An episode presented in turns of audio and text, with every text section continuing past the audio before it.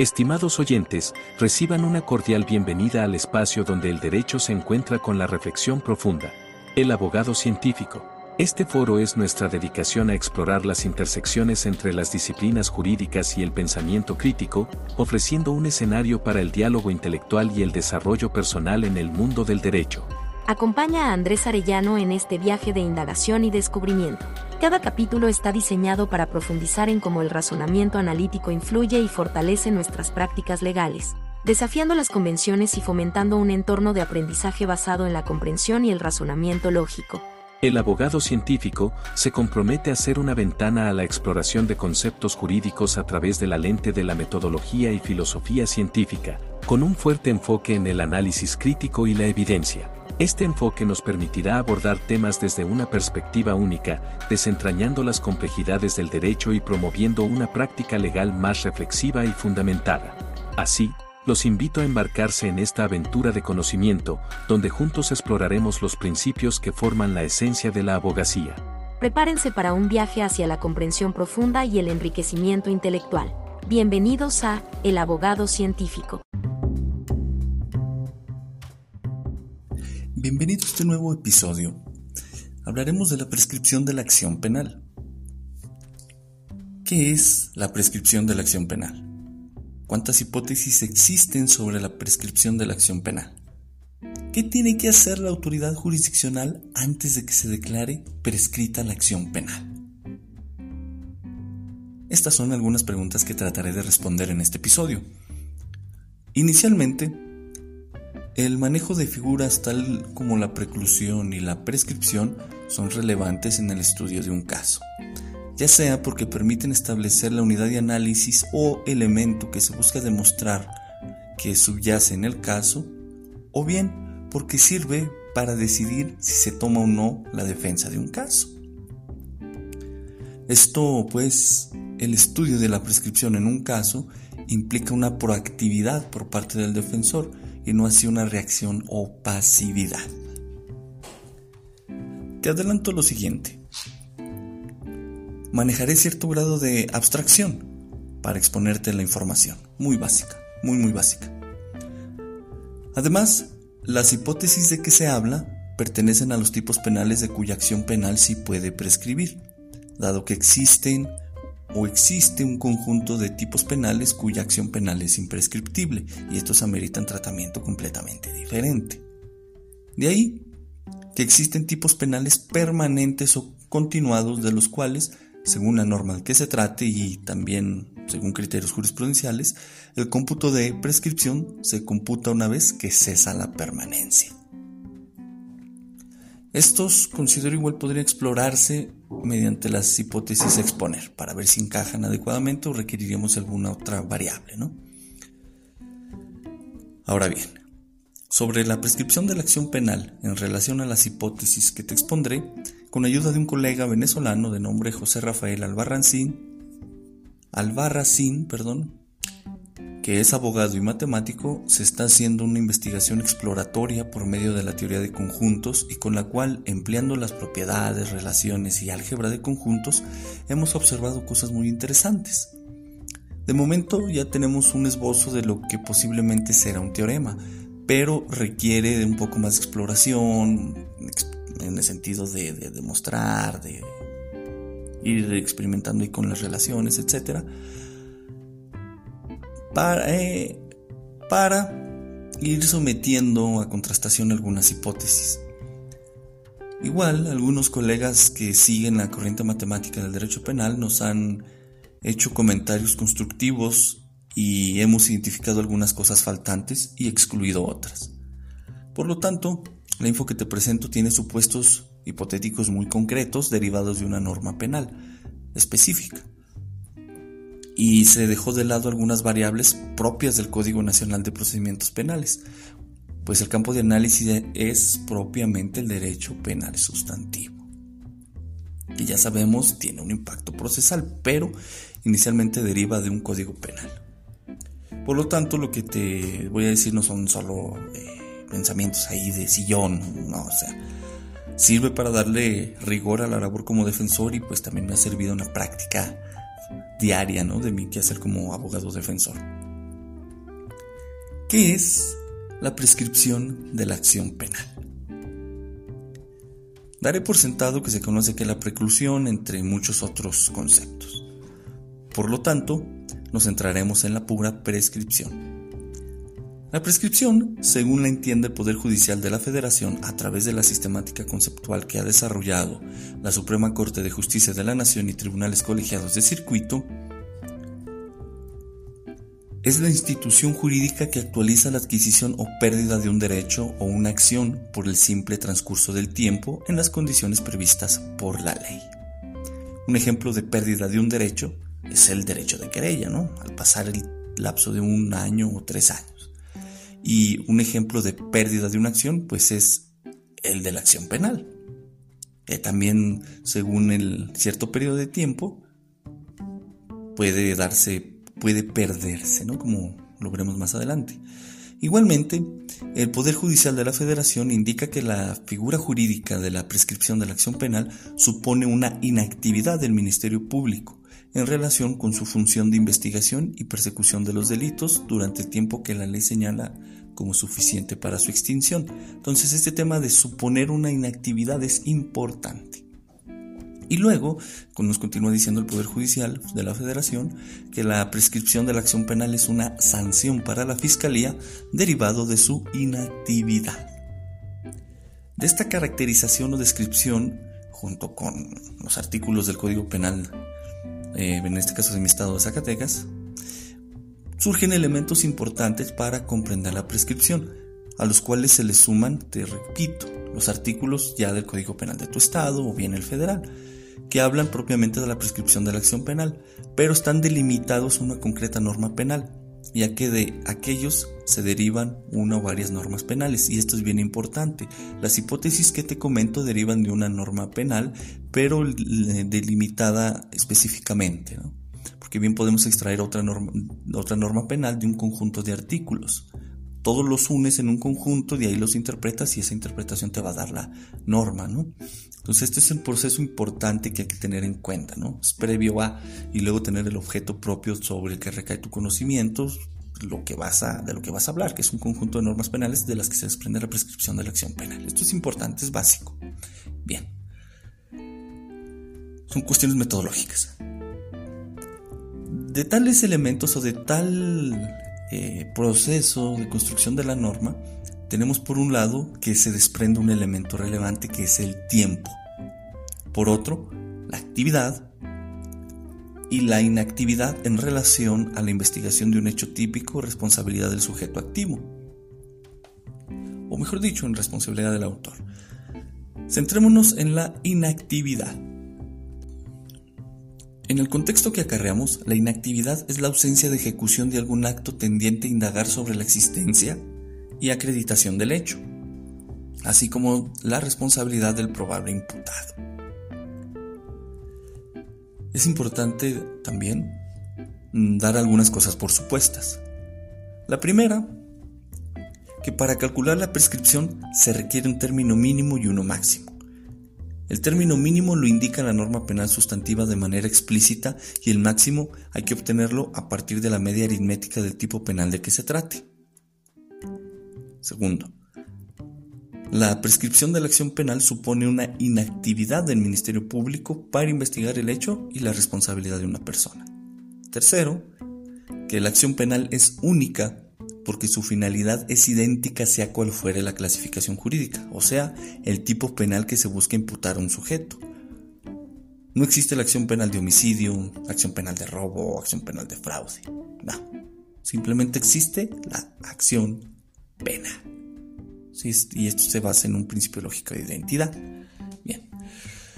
La persecución de la acción penal corresponde al Ministerio Público. 6. La acción penal puede ser realizada por el fiscal si solo si no emplea un criterio de oportunidad. Y 7. Si la acción penal la realiza el Ministerio Público, entonces este tiene un poder por parte de la acción penal, ¿no? que es el poder del Estado, dado que la acción requiere de la intervención del Estado, y tiene el deber de carácter funcional que impone la carga de impulsar el procedimiento hacia el inicio del proceso y luego ir impulsando ambos, ¿no? Recuerda que el proceso está incluido en el procedimiento, es un subconjunto del procedimiento. Bien. Cerramos este tema. Ya respondimos la pregunta, ¿no? Al inicio, generalmente, ¿no? La dimos una definición. Y ya de ahí la, la explicamos. ¿Cuántas hipótesis existen sobre la prescripción de la acción penal? Esta es una pregunta un poco más compleja y que arroja una eh, como que la obligación de cuantificar. No obstante, este tema requiere de la mayor claridad posible para que se tenga una concreta aplicación en la práctica, dado de pues que hablamos de una posible cuantificación de las hipótesis. Bueno, te recuerdo que las hipótesis surgen a partir del Código Penal de tu estado, del Código Penal Federal y en este episodio, pues del estado de Zacatecas. Por lo tanto, tienes que verificar el Código Penal de tu estado para identificar alguna similitud o diferencia en los supuestos y elementos, tales como las actuaciones, el periodo de tiempo, etc. Cómo se interrumpe la prescripción, entre otros temas. Por lo tanto, espero que las hipótesis que te digo, que te voy a exponer, te sean de utilidad por guardar identidad con las de tu Código Penal. De momento, te expongo tres hipótesis sobre la prescripción de la acción penal. Hay más, por eso la pregunta inicial queda abierta todavía. Durante la caracterización de la prescripción trajimos algunos elementos, actividad, tiempo, inactividad. ¿Sí? Falta el tema de la interrupción también, cómo se interrumpe, ¿no? Pero vamos por partes. La actividad del fiscal se materializa a través de actuaciones o actos de investigación. Así pues, para tener clara la inactividad, requerimos al menos dos actuaciones del fiscal del Ministerio Público desarrollados en cierto periodo de tiempo. Esto lo puedes observar a través de los antecedentes de investigación existentes en la carpeta. La inactividad es la falta de actividad y la podemos identificar con esas dos actuaciones. Cabe indicar que con una actuación igual puede identificarse la inactividad y calcularse la prescripción de la acción penal bajo cierto periodo de tiempo, aunque con algunas condiciones un poquito diferentes. De ahí, genéricamente se pueden enunciar las hipótesis en el siguiente sentido. Primera hipótesis. Dada una actuación A y B por parte del fiscal del Ministerio Público y un periodo de tiempo T, si entre las actuaciones A y B transcurrió un tiempo T correspondiente a la tercera parte del término medio de las sanciones correspondientes al tipo penal, entonces las actuaciones C, C1, C2 hasta CN del fiscal posteriores a B no interrumpen el término de la prescripción. Respecto a, a la abstracción, a, B y C son variables individuales o símbolos que designan cualquier antecedente de investigación. T es un símbolo que denota el tiempo real transcurrido entre A y B. Con estos datos vamos a la segunda hipótesis. Nuevamente, dada una actuación A y B por parte del fiscal del Ministerio Público y un periodo de tiempo T, si entre las actuaciones A y B transcurrió un tiempo T igual a la cuarta parte del término de las sanciones correspondientes al tipo penal, entonces las actuaciones C1, C2 hasta CN del fiscal posteriores a B no interrumpen el término de la prescripción. La tercera y última hipótesis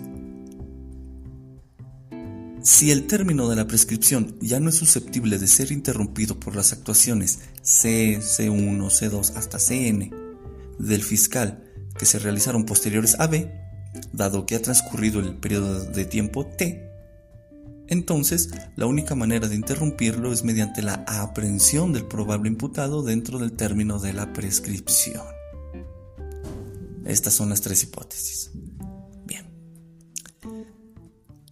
Nótese cómo la inactividad está dentro de la tercera o cuarta parte y desde la actuación A.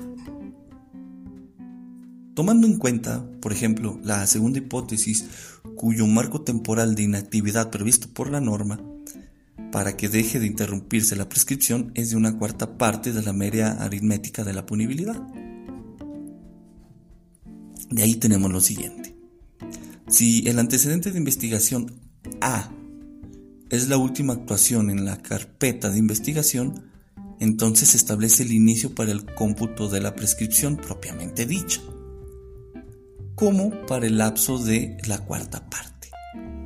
Luego, el antecedente de investigación B ayuda a medir o indicar si efectivamente pasó ese periodo de tiempo de la cuarta parte, por ejemplo, o bien de los tres años. Por ejemplo, X tipo penal establece una punibilidad ya sumada de 4.2 años. Luego, su media aritmética es de 2 años y un mes. Con esa información vamos ahora al Código Penal para identificar qué dice sobre el concreto plazo de prescripción. En este caso la norma indica, la norma en el Código Penal del Estado de Zacatecas indica que la prescripción no será menor a 3 años. Por lo tanto, si el término medio aritmético de aquel tipo penal X dio 2.1 años, entonces se aumenta a 3. En este punto, nótese cómo el plazo de la cuarta parte está incluido en el concreto plazo de la investigación. Y ojo que aquí está la clave. Para calcular la cuarta parte no se toma en cuenta el plazo de 2 años y un mes, sino el de 3 años dada la existencia de una concreta disposición legal que indica que ese es el plazo mínimo. En consecuencia, la cuarta parte de tres años son nueve meses, dado que tres años son 36 meses y 36 entre 4 da 9. A su vez, puede afirmarse que el tiempo de nueve meses es el plazo genérico de la cuarta parte en aquellos tipos penales cuya acción penal es puede prescribir y cuyo plazo de prescripción de acción penal sea de tres años. Esto sí y solo si así lo indica la norma penal del Código Penal de que se trate, ¿no? O del que lo extraigas. No olvides que todo lo expuesto se computa a partir de la última actuación reflejada en el concreto antecedente de investigación. Por ahí puede existir algún criterio que se computa a partir del hecho. Y este es un tema de discusión aparte, pero interesante. Estos mismos razonamientos se aplican para la primera hipótesis. La tercera hipótesis indica el supuesto de que si transcurre el plazo de la tercera o cuarta parte, entonces la prescripción ya no se interrumpe con alguna actuación del fiscal. Para interrumpirla, el fiscal ha de actuar en un sentido diverso al de la investigación del hecho o responsabilidad, solicitando por ejemplo la orden de aprehensión. Luego, los probables imputados tienen que ser aprendidos dentro del plazo de la prescripción.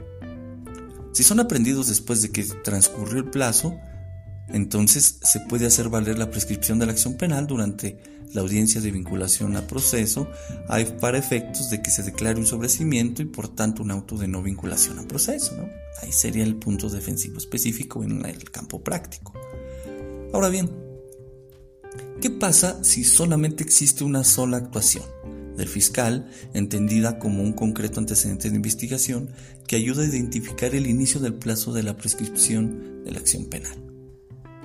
Evidentemente, el inicio del procedimiento penal lo da la denuncia, querella o requisito equivalente, o la noticia criminis dirían algunos por ahí.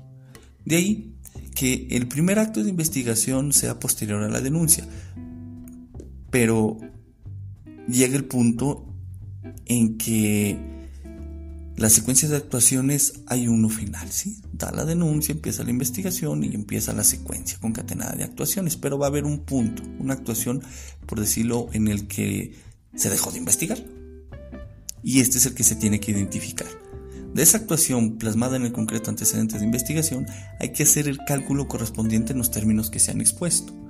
Luego se tendrá un plazo concreto para actuar e interrumpir el conteo del plazo.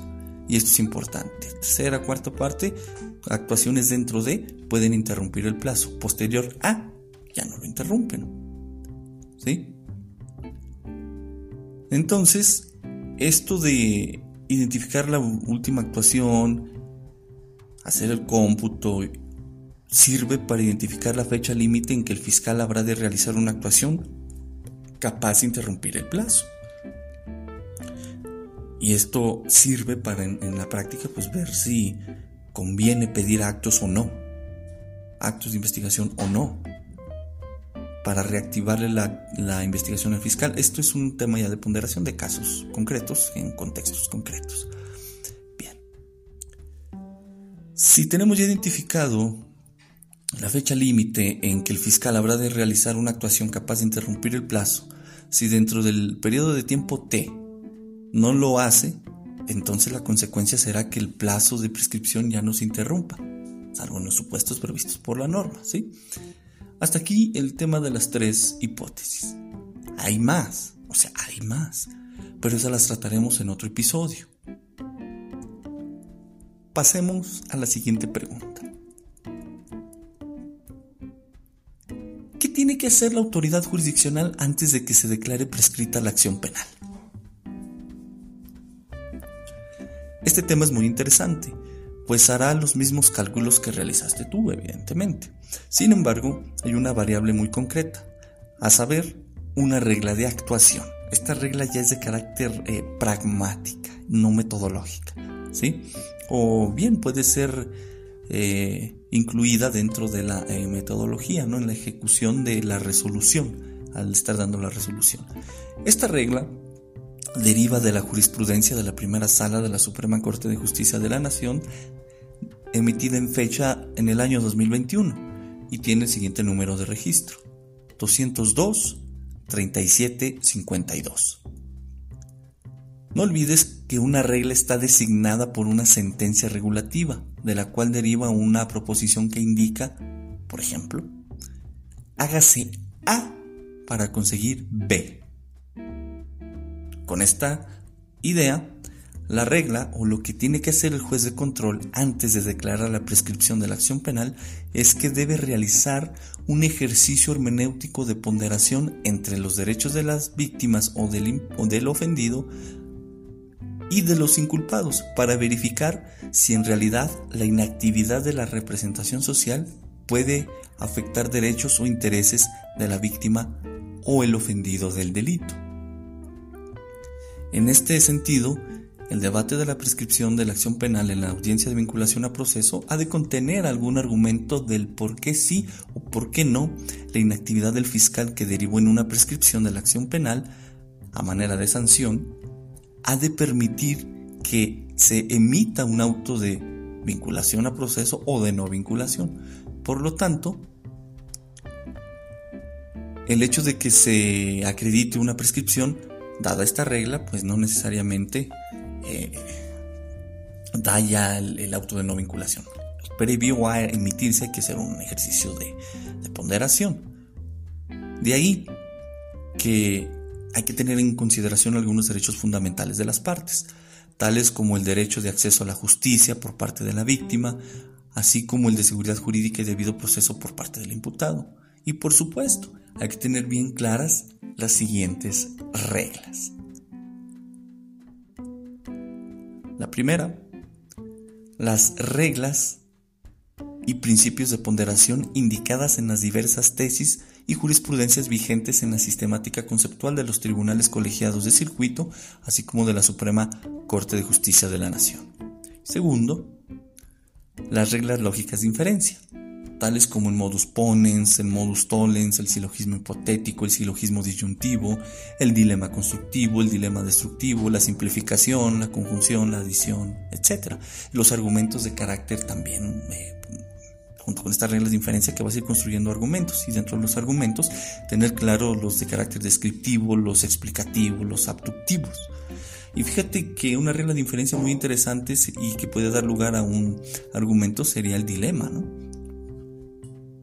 Y luego ya en su momento un modus eh, tollens. Todos funcionan incluso el silogismo hipotético, pero ya depende también de tu, caso específico y de alguna otra información que, obtengas, ¿no? O alguna otra deducción que hagas de un conjunto de artículos o de eh, tesis jurisprudenciales. Pero ahí los tienes, no, no nos escapamos de estas reglas lógicas de inferencia. Espero que todo lo expuesto te sea de utilidad e igual puedas pulir algunas cosas acorde a tu marco teórico, hacer alguna crítica desde tu concepción filosófica, metodológica. Y lo, te repito, lo que te he expuesto me ha sido de utilidad a lo largo del tiempo, y más ahora que se está clarificando y purificando matemáticamente, ¿no? Porque se han observado algunas cosas que no tenía presentes previo a, ¿no? Pero ya tenía las hipótesis, pero así la profundidad de la exploratoria de carácter matemática, pues ha arrojado cosas interesantes. Hasta aquí el episodio. Si, si vienes de algún otro país a escuchar, pues te agradezco tu tiempo. Espero que esto sirva a manera, no sé, de ejercicio de derecho comparado tal vez, o alguna otra cuestión de tu interés, ¿sale? Eh, le agradezco y le mando el correspondiente saludo a mi colega venezolano, Rafael Albarracín, para y por el apoyo que me está dando en, este, en esta exploración de estos tópicos. Hasta luego.